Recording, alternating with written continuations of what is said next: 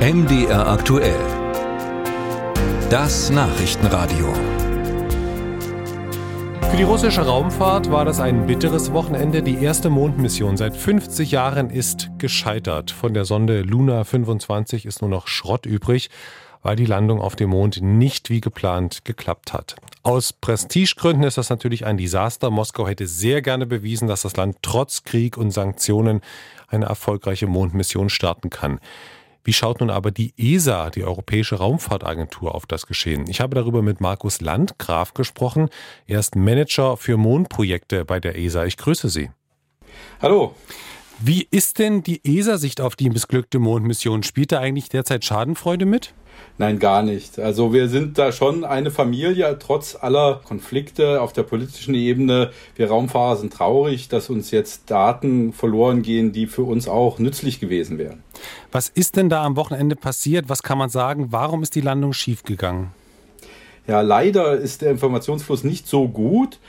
Was wir mitverfolgt haben, auch unsere Experten im Kontrollzentrum in Darmstadt, ist, dass die Mission bis zum Samstag fehlerfrei lief. Das Problem fing dann an, als man wie geplant angefangen hat, die Höhe zu verringern in Vorbereitung auf die Landung. Und da gab es ein Kommando, das genau das erreichen sollte.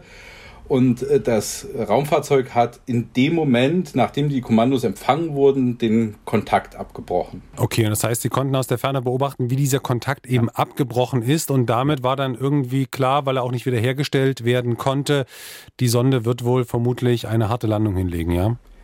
Ja, und da gibt's so, haben wir so ein bisschen einen blinden Fleck, weil äh, ich gehe davon aus, dass unsere russischen Kollegen die Möglichkeit haben, das zumindest die Flugbahn des Raumfahrzeugs zu verfolgen, auch wenn es keinen Funkkontakt gibt, weil die Pressemitteilung aus äh, Moskau war sehr eindeutig, dass das Raumfahrzeug zerschellt ist. Also ich gehe davon aus, die haben eine um Umlaufbahn bestimmt und haben Wissen, dass es zum Zerschellen gekommen ist.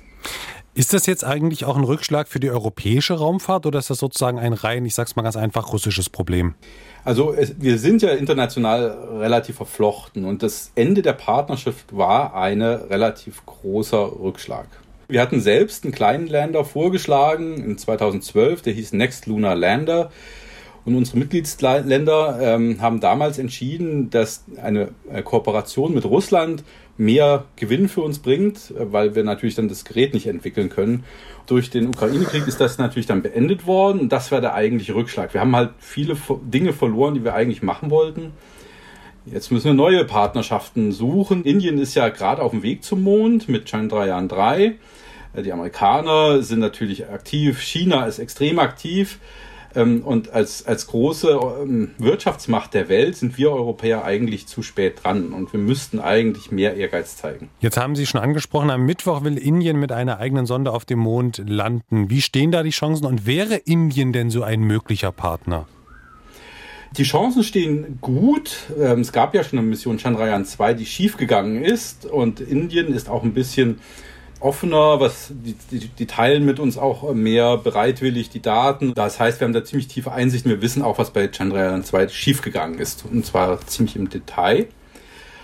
Und wir wissen, dass das, was Chandrayaan 2 passiert ist, den Chandrayaan 3 nicht mehr passieren wird. Und ich, ich drücke die Daumen, dass das klappt. Äh, die äh, indischen Kollegen sind da natürlich jetzt die kauen auf den Fingernägeln, können Sie sich vorstellen.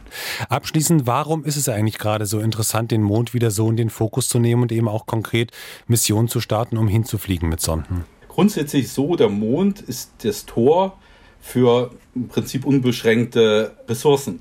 Das Sonnensystem ist voller Edelmetalle, voller seltener Erden, voller Wasser und wenn man Zugriff auf diese Ressourcen haben möchte, ist das effizienteste, den Mond als Sprungbrett zu nutzen.